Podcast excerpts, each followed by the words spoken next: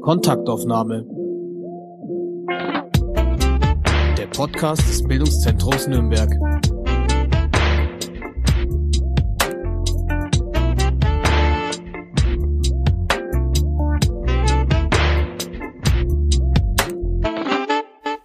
Herzlich willkommen zu einer neuen Folge des BZ Podcast. Mein Name ist Vera Deising und heute nehme ich Kontakt auf mit Lukas Krieg. Hallo Lukas. Hi.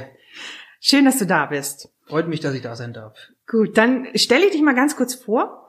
Du bist Nürnberger, Mhm. du bist Sportler, Kampfsportler Ja. und du bist Kommunikationsdesigner und äh, arbeitest, glaube ich, auch in einem Grafikbüro. Stimmt das? Äh, in meinem eigenen Jahr, also Okay. selbstständig. Ja. Du bist selbstständig, Genau, okay. Mhm. Und dort macht ihr alles so von der Visitenkarte bis zum Wandgraffiti, habe ich gesehen. ja, so kann man es beschreiben. Ja. Von ganz klein bis ganz groß. genau. Okay.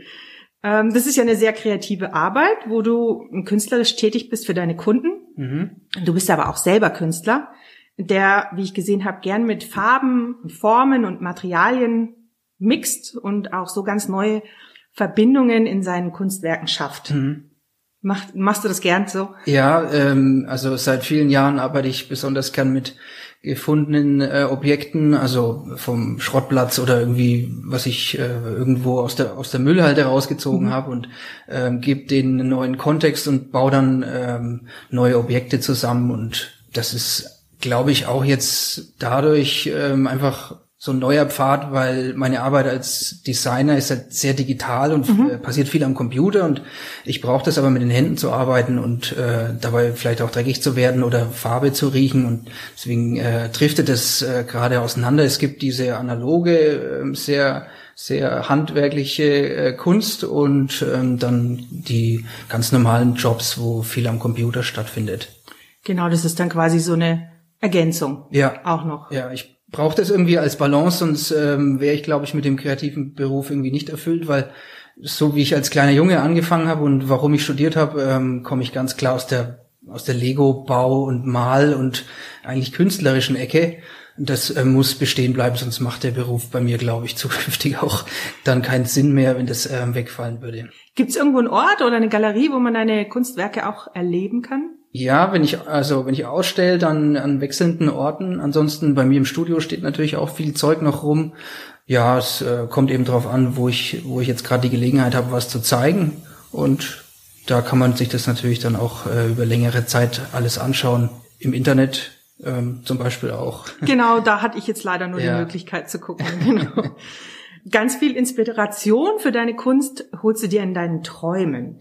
Und was Ja. auch gleich das nächste große Thema in deinem Leben ist und unser Podcast-Thema heute auch sein soll, nämlich Träumen, um genauer gesagt, luzides Träumen, Klarträumen, wie es auch heißt.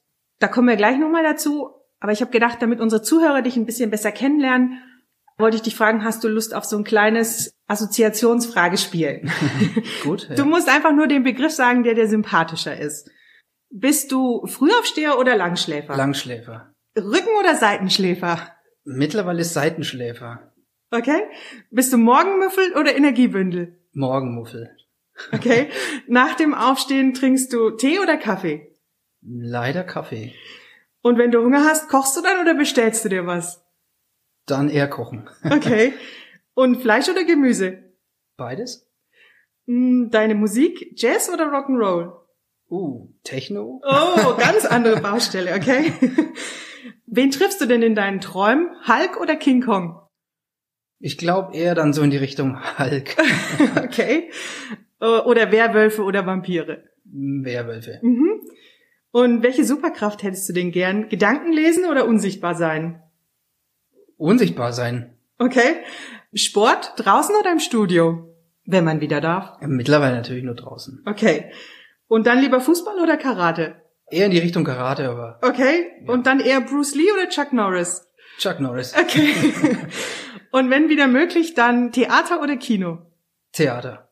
Okay, und unsere letzte Frage. Berge oder Meer? Mehr. Meer. Okay, wunderbar. Vielen Dank für diesen kleinen Einblick. Ja, gerne. Wir haben es ja vorhin schon angedeutet, ein großes Thema ist Träumen. Was bedeutet denn Klarträumen? Kannst du uns das kurz erklären? Werden die Begriffe luzides Träumen und Klarträumen synonym verwendet oder versteht man da was anderes darunter?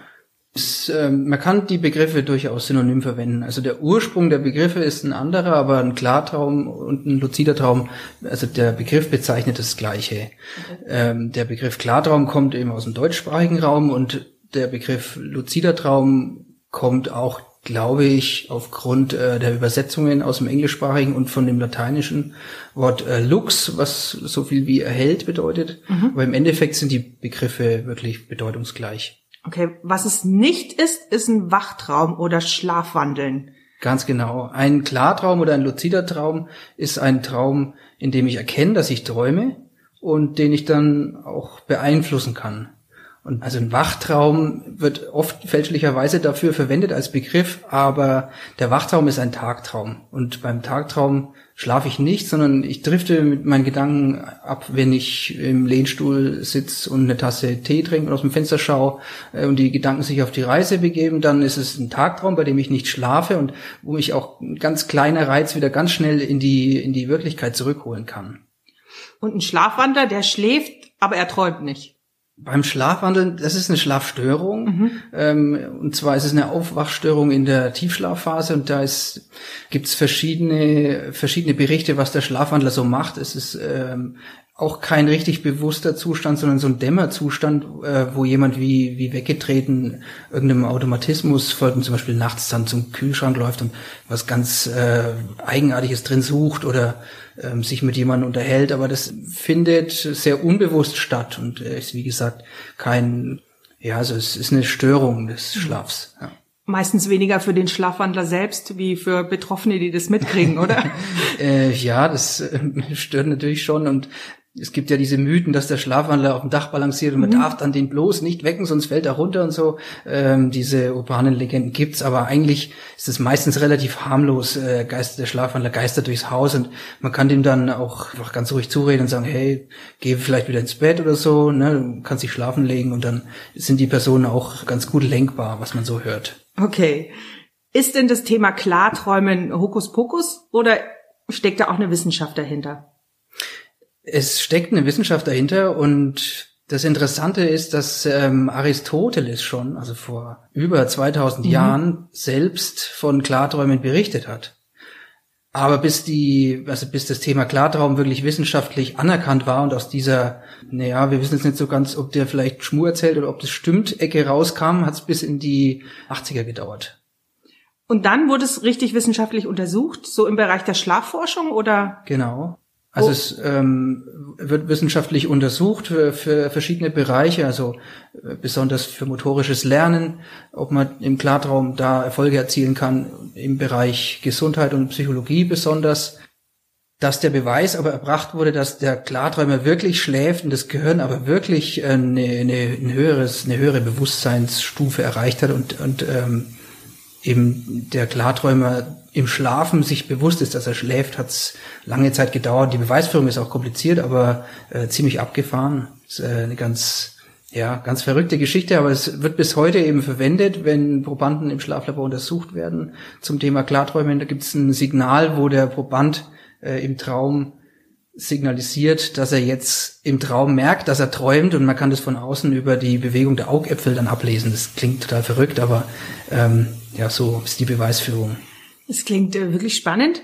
Also das heißt, der Klarträumer träumt eigentlich nicht so im klassischen Sinne, was wir unter Träumen verstehen, und er schläft auch nicht. Es ist nochmal ein komplett anderer Bewusstseinszustand.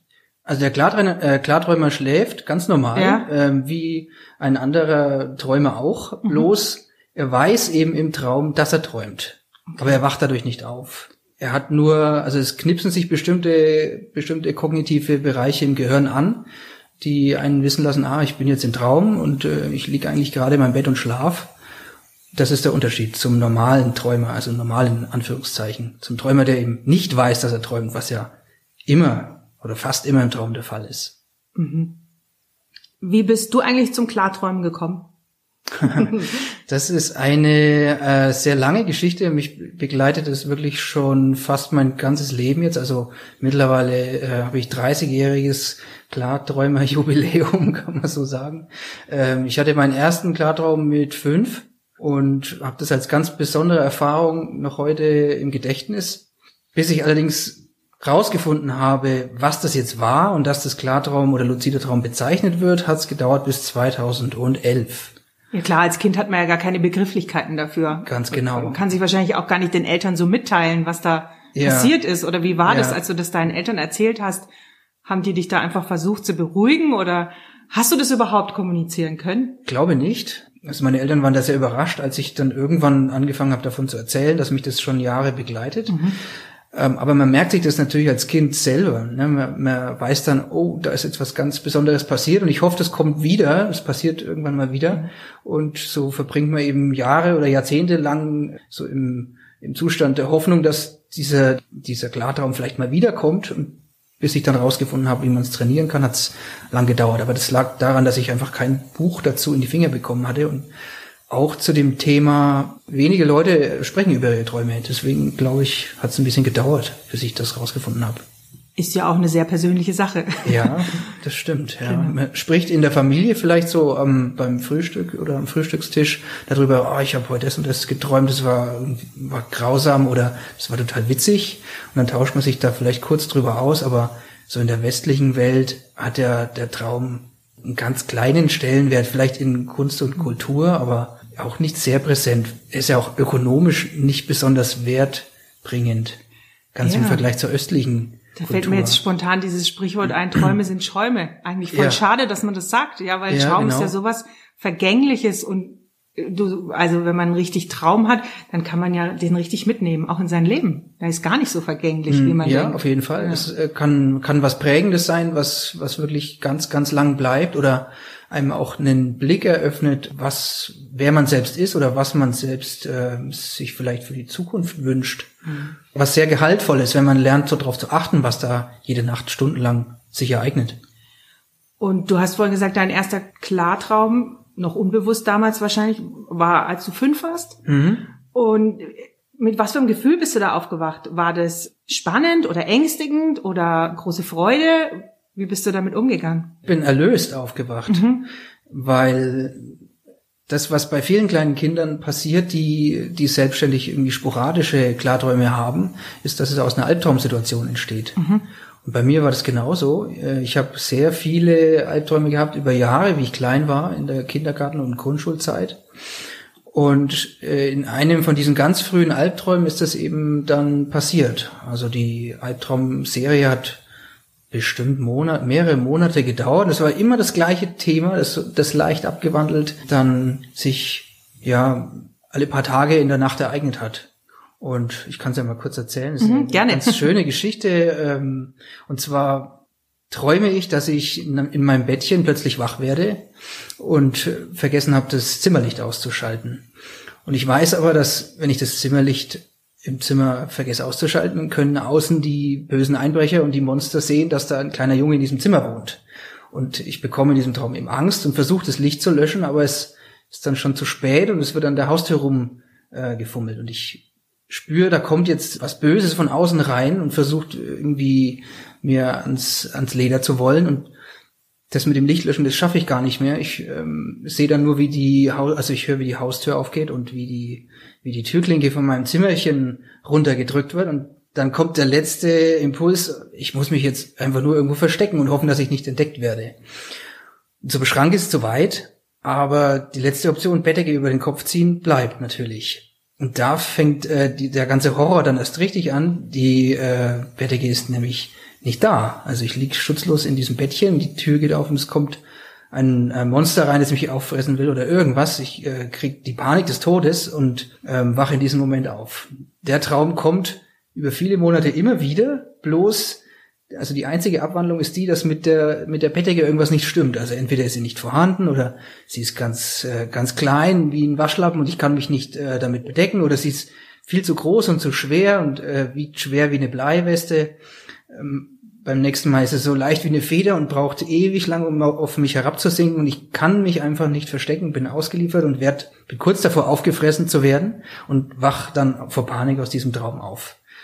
Und dann passiert plötzlich, dass derselbe Traum genauso sich wieder ereignet, aber ich in diesem Moment, wo die Tür aufgeht, merke, irgendwie kenne ich diese, diese Geschichte und äh, das ist der Traum mit dem Monster, das jetzt reinkommt und ich erkenne, dass, dass, der, dass es eben wieder dieser Albtraum ist und entschließe mich spontan, ähm, in die Handlung einzugreifen. Und mein Plan ist dann, das Monster ablenken und dann, also so abzulenken, dass es vergisst, mich aufzufressen. Und ich ähm, biete ihm dann so, ne, natürlich mit großer Angst, biete ihm dann meine Freundschaft an und er sagt, ja, okay, wir sind jetzt Freunde und ist dieser Traum, also Ende dieser Traum damit, dass ich mich mit meinem größten Widersacher verbündet habe und taucht nie wieder auf. Das, ähm, das war's dann. Der kam nie wieder. Der, der ist Traum. verschwunden. Also er hat sich von selbst gelöst und die Albtraumserie ist verschwunden. Das bleibt als bei einem Fünfjährigen natürlich hängen, der sich in dieser Angstsituation ähm, da so selbst befreien kann. Und ja, deswegen sitze ich jetzt heute wahrscheinlich auch im Endeffekt dann hier bei eurem Podcast und spreche darüber. ja, das ist Wahnsinn. Also auch von sich selber zu wissen, ich habe die Macht, genau, da was zu ändern. Ja, ja, das gibt einem ja voll Kraft. Ja, genau, ja. super. Da haben wir jetzt schon gehört, man kann sich quasi aus seinem Albtraum erlösen. Gibt es denn noch weitere Vorteile, die das Klarträumen bringen kann? Naja, die Vorteile sind eigentlich mannigfaltig und es kommt ganz darauf an, was ich so vorhab. Also ich kann im Traumzustand auf Ideensuche gehen. Der Traum strotzt ja vor Kreativität, vor allem vor, vor persönlicher Kreativität dadurch, dass es keine körperlichen Konsequenzen hat, wenn ich jetzt in diesem Klartraum stolpere oder irgendwo runterfall, kann ich artistische Bewegungen einüben. Zehnfacher Rückwärtssalto vom Hochhaus runter oder so. Geht alles, da ich ja sowieso unbeschadet wieder dann aufwachen werde. Okay.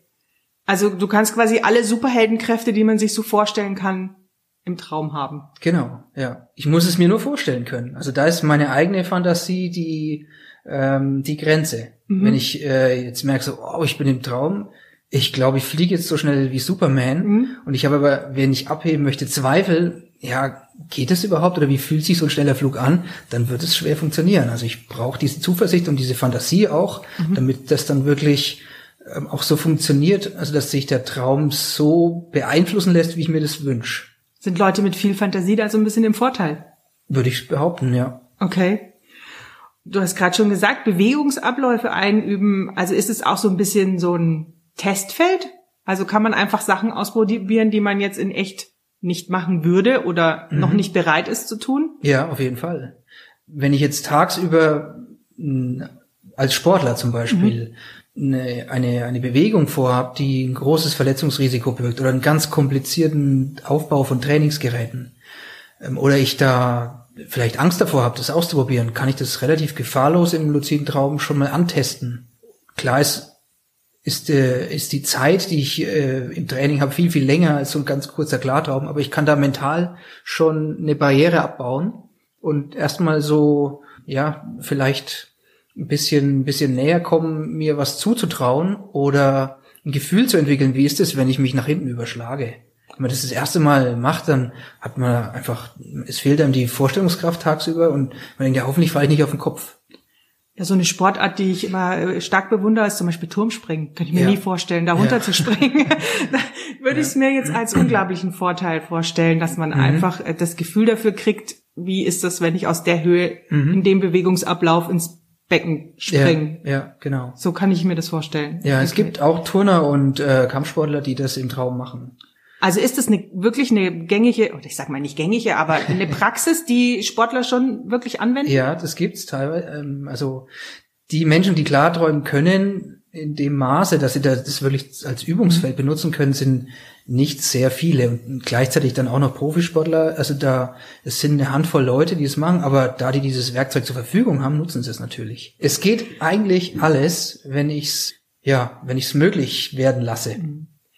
Gibt es denn auch irgendwelche Nachteile beim Klarträumen? Also wenn ich mir vorstelle, äh, ich erlebe nachts so spannende Dinge, bin ich dann tagsüber unendlich müde oder nicht? Eigentlich ist die Zeit, die, die so ein Klartraum dauert, relativ kurz, was, was die Erfahrungsberichte angeht. Und nehmen wir mal an, ähm, wir haben zehn Minuten, was richtig lang ist, wenn man sich vorstellt, man hat zehn Minuten Zeit in, äh, in einer geträumten Welt mit realen Empfindungen, ohne mhm. Konsequenzen, ohne Physik, ohne irgendwelche Limits. Man kann da tun und lassen, was man möchte. Das sind zehn Minuten verdammt lange mhm. Zeit. Und diese zehn Minuten ähm, auf acht Stunden Schlaf, meinetwegen runtergebrochen, ist dann eigentlich vernachlässigbar. Okay, also man wacht dann nicht auf und ist total ausgelaugt, weil man die ganze Nacht irgendwelche Berge hoch und runter gelaufen ist. Das würde bei Albträumen passieren, mhm. die ja dann emotional negativ äh, stark behaftet sind. Mhm. Aber bei Klarträumen, in denen man sich ja sehr gut fühlt, dadurch, dass man eben diese, diese Selbstwirksamkeit und die Kontrolle und diese, diese, diese Freiheit und Unverwundbarkeit ja auch spürt, mhm. ähm, ist das eher ein Schlaf, was, was die Schlafqualität anhebt. Mhm. Vor allem der positive Nachhalt, der am Morgen bleibt.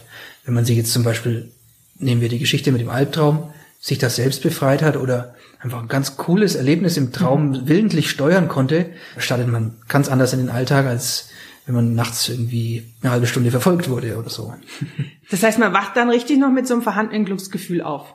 Genau, und das äh, ist auch wissenschaftlich rausgefunden worden und es hat auch einen eigenen Namen bekommen.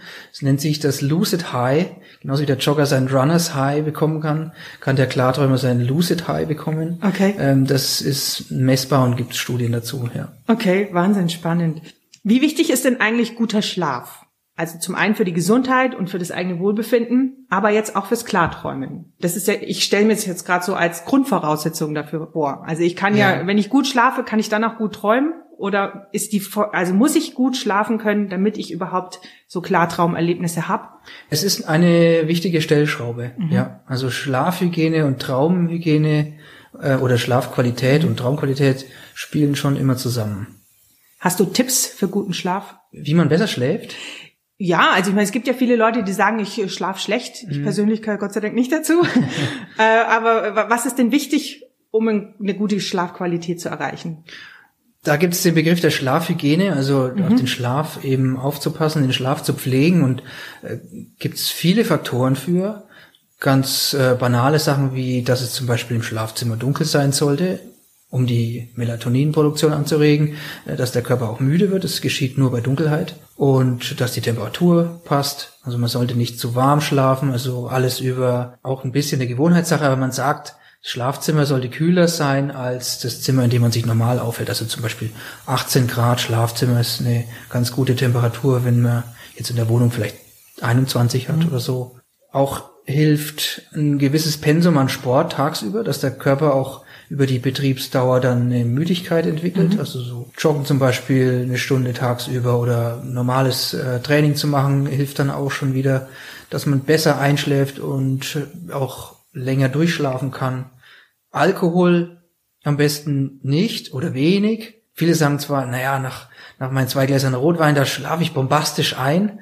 Das mag sein, aber die die zwei letzte Hälfte oder die letzten zwei Drittel der Nacht, die verlaufen dann schlechter, weil man eben schlechter durchschläft. Das macht der Alkohol. Ah, okay. Also zum Einschlafen ganz gut, aber zum Durchschlafen und somit für die Gesamtschlafqualität ist der Alkohol eher schlecht. Okay, da, wahrscheinlich, weil der Alkohol so lange braucht, bis er abgebaut ist. Ja, wahrscheinlich. Ja, ja genau.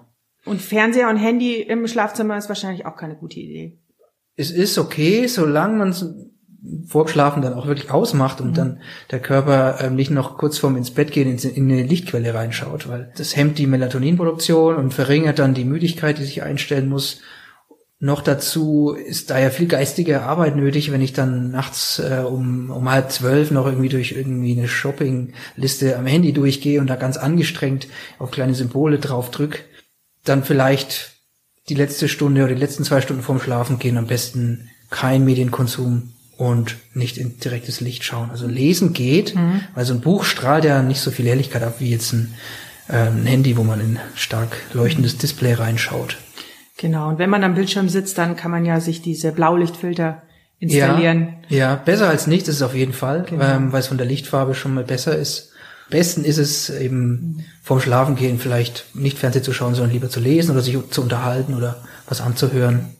So ein Blaulichtfilter ist eine interessante Sache, weil blaues Licht wirkt als Stimmungsaufheller und Muntermacher und stört somit den Schlaf, wenn man abends noch lange auf Monitore oder Handy-Displays schaut.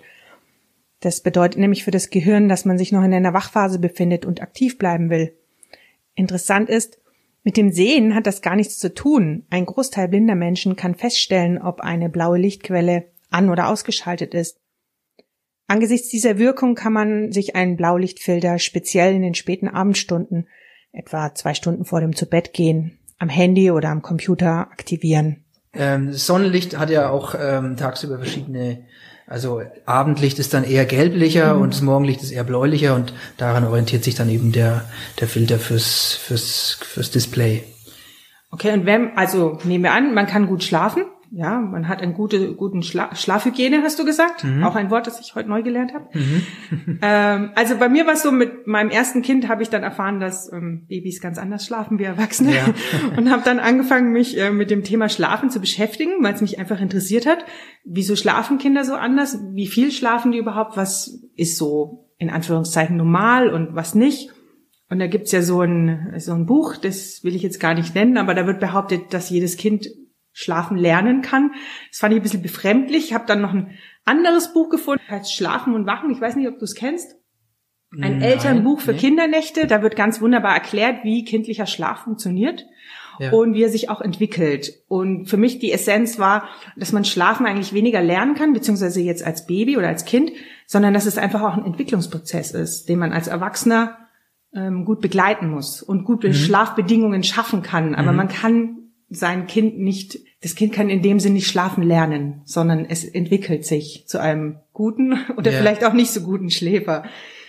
Und jedes Kind und auch jeder Erwachsene durchlebt verschiedene Schlafphasen. Die sind auch ganz unterschiedlich beim Kind und beim Erwachsenen. Also wahrscheinlich ist dem einen oder anderen der Begriff REM oder Non-REM-Phase ähm, sagt einem was. Vielleicht kannst du das nochmal ein bisschen erklären, was man da drunter versteht. Also es ähm, jede Nacht durchläuft man zyklisch verschiedene Schlafphasen und da gibt's ähm, eben die Einschlafphase, äh, Tiefschlafphasen, äh, REM-Phasen und die wiederholen sich zyklisch so etwa alle 90 Minuten. Ähm, wobei das jetzt auch eine, also eine hypothetische Schlafkurve wäre. Bei, bei Kleinkindern sieht es ganz anders aus. Die verbringen sehr viel Zeit im Tiefschlaf. Und je älter wir werden, desto, desto seichter wird der Gesamtschlaf und desto mehr Micro-Awakenings, also Zwischenerwachen gibt's dann nachts. Aber so die, äh, das Standardmodell sagt, etwa alle 90 Minuten durchlaufen wir einmal ein, eine Tiefschlaf- und eine REM-Schlafphase. Und je länger die Nachtruhe dauert, desto seichter werden diese Tiefschlafphasen. Also die zweite Tiefschlafphase ist dann schon nicht mehr so tief wie die erste, die dritte ist wieder seichter und so weiter. Die REM-Schlafphasen äh, werden immer länger. Mhm. Und die, die REM-Schlafphasen sind die, ähm, sind die untiefsten Schlafphasen. Ähm, für die ist ganz charakteristisch, dass wir sehr rege und sehr emotional träumen. Also Action, Träume, Verfolgungsjagden und sowas. Das passiert alles in den REM Phasen. Mhm. Die sind auch je länger die Nacht dauert, immer länger. Und es kann durchaus sein, wenn ich jetzt so ein Langschläfer bin, ne, wie ich zum Beispiel, der auch gern mal so zwölf Stunden schlafen kann, dann ist äh, die letzte REM-Schlafphase, aus der ich vielleicht sogar aufwache, kann sein, dass die eine Stunde dauert. Okay. Und wenn ich aus dieser REM-Schlafphase erwach, weil mich zum Beispiel kein Wecker weckt oder kein Vogelzwitschern oder der Postbote, mhm. dann habe ich diese Stunde Traummaterial, die voller Action und Emotion war, auch äh, relativ deutlich dann noch in Erinnerung, weil ich ja gerade aus dieser Traumphase ausgetreten und erwacht bin, ohne jetzt den Stress von einem Wecker zu haben, der mhm. vielleicht die äh, Traumerinnerung dann ähm, zerplatzen lässt. Genau. Mhm. Okay. Ich weiß noch, als wir das erste Mal gesprochen haben, äh, in Vorbereitung auf den Podcast, da habe ich zu dir gesagt, ich bin so jemand, der nicht träumt. Da hast du gelacht, das so wie jetzt. Ich oft, ja. Du hast gesagt, das hörst du oft. Und mittlerweile habe ich aber gelernt, ich muss sagen, ich erinnere mich nicht an meine Träume. Ganz recht. Und ähm, das Verblüffende ist, seitdem ich mich hier mit dem Thema und mit dir beschäftige, träume ich mehr. Mhm. Also allein weil das Bewusstsein dafür mhm. da ist, ja, genau. träumt man mehr. Mhm. Ist das nicht total komisch. ja, das ist komisch, aber normal. Normal, also, okay. Wenn, sobald das Interesse dann dafür da ist oder man diesem Thema tagsüber mehr Zeit einräumt, dann steigt irgendwie die Aufmerksamkeit. Und so bleibt dann auch mehr haften von dem Material, das ähm, mittlerweile erwiesenermaßen auch die ganze Nacht passiert. Also es mhm. gibt nicht nur diese Traumphasen, sondern das war bis vor ein paar Jahrzehnten noch äh, die Ansicht der Wissenschaftler, dass in bestimmten Traumphasen, und man hat damals angenommen, es sind die REM-Phasen, mhm. geträumt wird und in den Non-REM-Phasen oder in den Tiefschlafphasen nicht. Aber es gibt Untersuchungen, die aufzeigen, dass die ganze Nacht über in jeder Phase geträumt wird. Mhm. Mehr oder weniger actionreich, mehr oder weniger rege. Aber man kann sagen, dass die Schlafzeit auch Traumzeit bedeutet. Und man kann seine Traumerinnerung auch trainieren. Genau. Wie macht man das? ähm, man kann sich zum Beispiel angewöhnen, frühmorgens die Träume oder die Erinnerung daran zu dokumentieren. Das nennt man Traumtagebuch, mhm. muss aber jetzt kein Buch sein, in dem man was aufschreibt. Man kann das durchaus auch auf äh, ein Diktiergerät oder eine Sprachmemo aufsprechen oder eine Skizze machen. Ähm, Hauptsache, man gewöhnt sich an, eben sich kurz zurückzuerinnern, so was war denn jetzt da gerade und ähm, führt dann die Dokumentation. Und selbst wenn da wenig haften bleibt, schaut man, dass man eben diesen Gefühlsfetzen oder sowas kurz beschreibt mhm. oder eine kurze Skizze zu dem komischen Käfer macht, den man da im Traum gesehen hat. Ähm, und das ist eine Übungssache. Also da macht man dann auch relativ schnell Fortschritte, wenn man da ein paar Wochen oder vielleicht sogar nur Tage dran bleibt. Kommt darauf an, wie gut man vorher schon ausgestattet war. Und es kann sein, wenn die Traumerinnerung sehr schlecht war, dass das die ersten Tage dann wirklich schnell geht, dass man viel oder immer mehr und auch immer mehr Details dann erinnern kann. Mhm. Spannend. Wie kann man jetzt ganz konkret luzides Träumen lernen? Was gibt's da für Techniken und muss man da sehr diszipliniert vorgehen oder bestimmte Methoden anwenden? Disziplin hilft natürlich immer. man hört es zwar nicht gern, aber das äh, hilft dabei. Es ist im Endeffekt eine Kombination aus vielen Sachen. Also die Schlafqualität muss passen, das ist eine der Stellschrauben. Dann braucht man eine passable, also mindestens passable Traumerinnerung, dass man so weiß, wovon man eigentlich träumt, äh, um dann da mit äh, speziellen Techniken auch wieder ansetzen zu können. Und eine, also eine sehr, sehr wichtige Bewusstseinsübung, die man dafür am besten täglich mehrmals praktiziert, ist der Reality Check oder Realitätscheck oder Realitätstest genannt. Was macht man da genau? Es ist eine Bewusstseinsübung für tagsüber, in der ich kurz innehalte und mich ganz kritisch und fokussiert frage, wach ich oder träume ich gerade? Also auch wenn ich weiß, dass ich gerade wach bin, frage ich mich trotzdem. Und das ist genau die Herausforderung. Mhm. Wir glauben ja immer zu wissen, dass wir wach sind und dasselbe ist ja auch im Traum der Fall. Wenn ich von einem Drachen verfolgt werde im Traum und um mein Leben renne, mhm. dann glaube ich ja auch, dass das echt ist und dass mhm. ich wach bin, mhm. weil dieser Drache äh, hinter mir her ist und mich auffressen könnte. Und gerade in diesem Moment müsste ich ja eigentlich stutzig werden. So, Moment mal, es gibt ja gar keine Drachen. Äh, und außerdem sieht das ja alles total komisch aus. Äh, natürlich träume ich. Okay. Und das passiert nicht. Ähm, und da muss man äh, das eigene Gehirn irgendwie austricksen, indem man sich das tagsüber angewöhnt in ähm, Situationen, in denen man sicher ist, dass man wach ist, trotzdem noch diese kleine Reflexion aufmerksam, ähm, aufmerksam durchführen sollte. Okay, und das muss ich regelmäßig machen, hast du gesagt? Ähm, ja, am besten mehrmals täglich. Also Zehnmal am Tag ist äh, ein guter Tipp, ist aber sehr ambitioniert. Die wenigsten schaffen das. Okay. Allein weil man tagsüber ja auch viele Stunden in so einem Autopilotenmodus ist oder mhm. viel Stress auf Arbeit hat. Ähm, da ist es schwierig, von selbst immer auf die Idee zu kommen, ah, Moment, ich muss kurz die Realität überprüfen. die okay. Schwierigkeit ist, äh, das sich zur Gewohnheit zu machen mhm. und es ähm, ja so in den Tagesablauf zu integrieren. Und wenn man es geschafft hat, dann passiert es irgendwann plötzlich im Traum von selbst, in einem Moment, wo ich dann merke, hoppla, ich träume ja gerade. Und dann hat man es geschafft. Dann wird einem bewusst im Traum, dass ich träume. Und genau. dann fange ich an, einzugreifen in meinen Traum. Im besten Fall ja. Also man kann natürlich auch einfach zuschauen und sagen, okay, cool, äh, das ist also ein Traum. Ich gucke jetzt mal, was hier so passiert. Aber mhm. ja, das Heft in die Hand nehmen geht natürlich auch in diesem Moment. Es gibt noch andere Methoden? Es gibt viele Techniken, die man da miteinander kombinieren kann. Das waren jetzt so die wichtigsten Basics. Mhm. Man kann zum Beispiel auch mit ähm, Autosuggestion arbeiten, also sich das zum Beispiel vornehmen, dass man einen Klartraum haben möchte.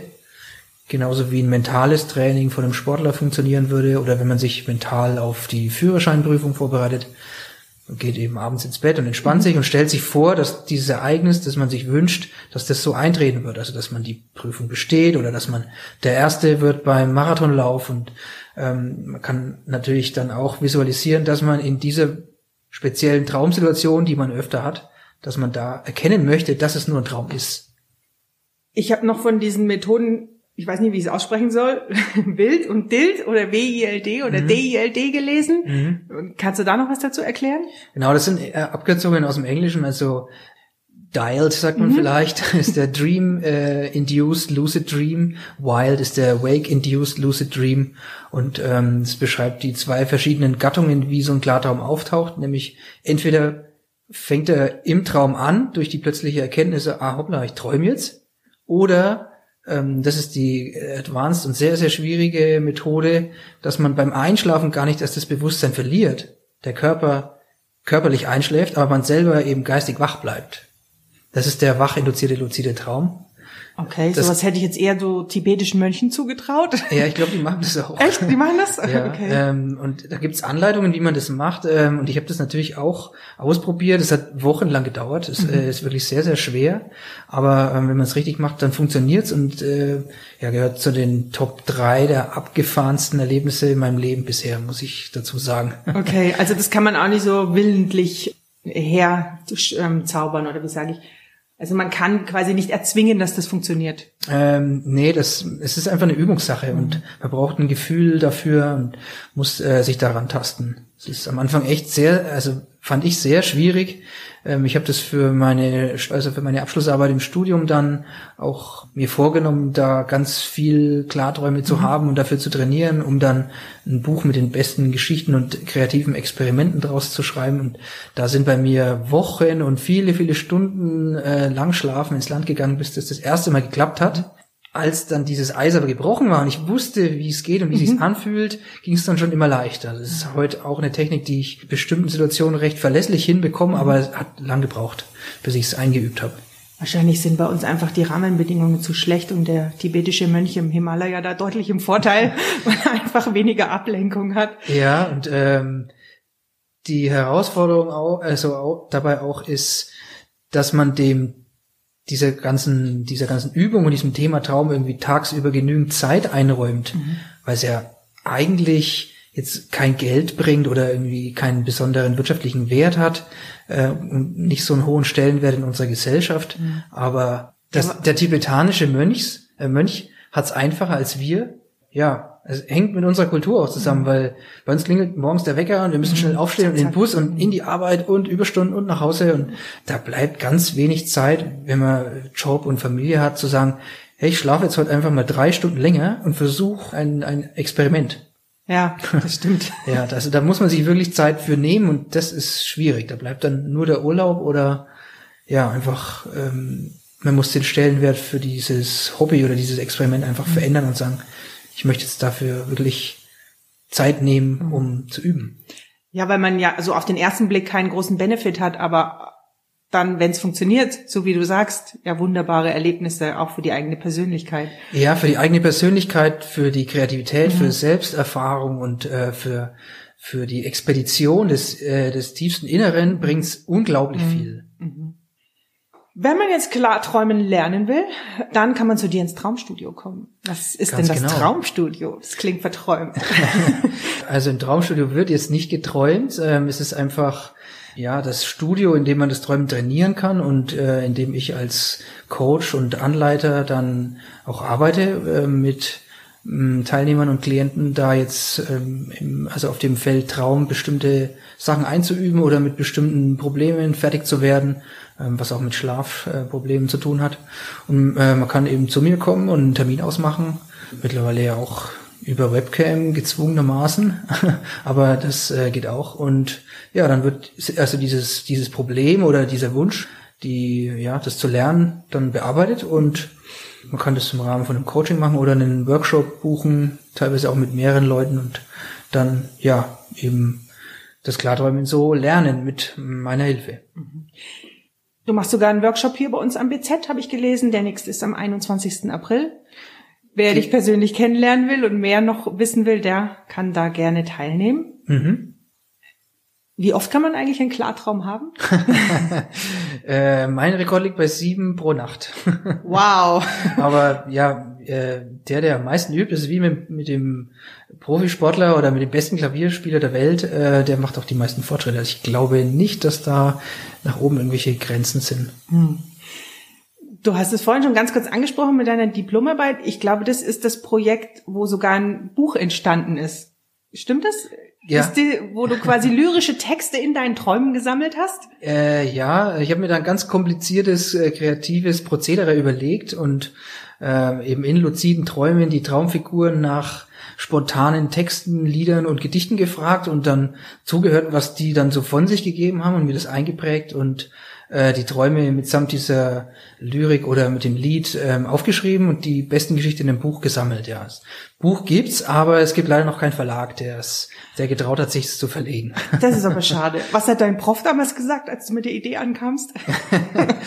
ähm, das war lustig, weil ich ja äh, in der in der Fachhochschule äh, im Studium Design mit lauter kreativen Leuten gearbeitet habe oder also studiert habe und Professoren, Professorinnen im äh, kreativen Bereich hatte, aber es kannte kein Mensch. Und äh, am Anfang, glaube ich, dachten die alle, ich bin bisschen blemblem. aber als ich dann äh, erklärt habe, was es ist und dann auch Quellen dafür geliefert habe, dann äh, waren da die Augen und also die Augen groß und die Ohren sehr weit offen und habe dann da auch äh, von der Fachhochschule, von meinen betreuenden Professoren und von der Professorin große Unterstützung erfahren und da war großes Interesse da und äh, im Endeffekt ja, war es äh, eine sehr schöne Zeit. Ähm, da in dem Urlaubssemester, das ich dann extra noch genommen habe, um sehr viel Material zu produzieren, äh, das Buch fertigzustellen. Wobei produzieren heißt ja viel schlafen und viel träumen. Im Endeffekt, ja, äh, viel schlafen, viel, also viel träumen in Anführungszeichen, eben viel erinnern und viel Experimente machen, viel Techniken ausprobieren und schauen, was kann man denn so, ja, äh, an Kreativität aus diesem Traum rausholen. So ganz, ähm, ganz, ganz komprimiert und äh, so, so einfallsreich wie möglich. Und da kam eben irgendwann nach viel Ausprobieren bei mir ähm, die Lösung so, ja, ich frage einfach nach kurzen, spontanen Texten. Und ja, die Ergebnisse sind sehr, also es ist schön, verblüffend, verwirrend, unverständlich, komische Sprachen, ja, einfach traum, traumhaft kreativ, kann man so sagen. Wirklich abgefahren. Und gibt's so eine Bibel für Klarträumer? Also so ein Buch, wo du sagst, also wenn Ja. man was lesen will, dann soll man das lesen? Ja, äh, Stephen LaBerge, also der, der auch seit den 80ern daran forscht, äh, träume, was du träumen willst. Okay. Deutsch übersetzt seit fünf Jahren. Also das war, das war wirklich äh, ein großer Glücksfall, dass ähm, ich das dann ähm, über die Literatur, also über, ein- über ein Buch, einfach, das mir mein, mein Bruder empfohlen hat, erfahren habe, dass diese Art von Träumen, dass die einen Namen haben, dass man es trainieren kann. Da ging ein, ein riesen Scheunentor bei mir dann auf. Da habe ich mir gedacht, okay, Das ist es. das, das kenne ich jetzt schon so lang und Ja. äh, die ganze Zeit freue ich mich, wenn das von selbst passiert. Jetzt weiß ich, was ich tun muss, damit ich das selber äh, erzeugen kann und äh, auf Kommando Klarträume erzeugen kann, um dann halt für, für Studien auch als Proband teilnehmen zu können. Und da ist mir dann erst klar geworden, was man da alles, alles machen kann. Warum ist das Thema Klarträumen überhaupt für dich so eine Herzensangelegenheit? Also ich sehe, du bist so, du bist so daheim in dem Thema. Wie- Wieso ist dir das auch so wichtig, das so weiterzugeben? Nee, es begleitet mich schon sehr lang und ich weiß eben, was da, was da alles funktionieren kann, was möglich ist für die, für die Persönlichkeitsentwicklung und ja, so äh, für den eigenen persönlichen Erfahrungsschatz. Und ja, es macht unglaublichen Spaß, mit, ähm, also mit Träumen zu arbeiten. Finde ich jetzt persönlich und äh, ich habe auch den Eindruck, dass es vielen Leuten sehr viel Spaß macht, die zu mir kommen, weil ähm, das ein bisschen an den Rand geschoben ist bei uns äh, tagsüber. Also Träume gibt's zwar, aber die werden so ein bisschen, ja, nicht so recht beachtet. Und wenn, wenn man sich aber die, die Zeit nimmt und da mal genau hinschaut, dann äh, ist da für jeden immer was dabei, was eine ganz persönliche Art des Ausdrucks ist. Aber ich glaube jetzt mal, die Community ist nicht so riesig, oder? Seid ihr dann auch gut vernetzt so deutschlandweit? Oder gibt es überhaupt so viele, die sich so intensiv mit dem Thema beschäftigen wie du? Da gibt es tatsächlich wirklich sehr wenige, äh, also man kennt sich schon, aber braucht einen gewissen Erfahrungsschatz und dann auch so das Talent, sage ich mal, dass man da weit kommt äh, und das dann wirklich auf Kommando so, also sozusagen auch dann erzeugen kann. Und ja, da werden es dann immer weniger Leute, die dann sich so an der Spitze versammeln. Also es ist schon ein Talent und eine Begabung, aber kann es jeder lernen oder, oder nicht? Ich würde behaupten, es kann jeder lernen. Okay. Da ja auch jeder träumt, außer man hat äh, wirklich im ganz seltenen Fall eine, äh, eine Störung im Gehirn und äh, entwickelt keine Träume, ähm, ist es, glaube ich, nur eine Übungssache. Also es haben bei mir schon einige gelernt. Äh, die Quote ist auch relativ gut. Und ich denke, dass die, ähm, dass, dass es nur eine Frage der Zeit und der, der Disziplin und des Interesses und eben ja der richtigen Technik ist. Mhm. Da ähm, muss man auf ein paar Details eben achten. Ja, was ich über die Jahre auch äh, herausgefunden habe. Und dann denke ich schon, dass man das lernen kann, wenn man es will. Mhm. Ja. Genau, klar. Wie man eigentlich alles erreichen kann, wenn man es nur will. Welche Ziele hast du denn noch für dieses Jahr oder wünschst du dir irgendwas für 2021? Ja, ich wünsche mir, dass das auf die Kultur acht gegeben wird von, von Seiten der Politik her, dass sie überlebt mhm. und ja, dass ähm, man da eben aufpasst, dass da jetzt keine, dass da kein großer, äh, großer Schaden entsteht jetzt nicht noch größer, wie er eh schon ist, ja. sagen wir es mal so, ja. genau. Und natürlich, dass dieses ganze Chaos und äh, so weiter irgendwann auch mal wieder ein Ende hat. Stimmt, das war ein ziemlich C-Punkt-freier Podcast. ähm, ich wäre jetzt schon fast am Ende. Gibt's noch irgendwas, was du sagen willst? Glaube nicht, nee, wir haben einen ganz guten Rundumschlag gehabt. Genau. Liebe Zuhörer, dann würden wir uns einfach von Ihnen verabschieden und hoffen, dass es Ihnen heute gefallen hat. Wenn Sie uns Ihr persönliches Traumerlebnis mitteilen möchten, dann würden wir uns sehr freuen. Mhm. Sie können das in den Kommentaren der gängigen Podcast-Portale machen oder Sie nehmen direkt über die Homepage des BZ Kontakt mit uns auf unter www.bz.nürnberg.de-podcast. Hier finden Sie auch alle weiteren Folgen zum Nachhören.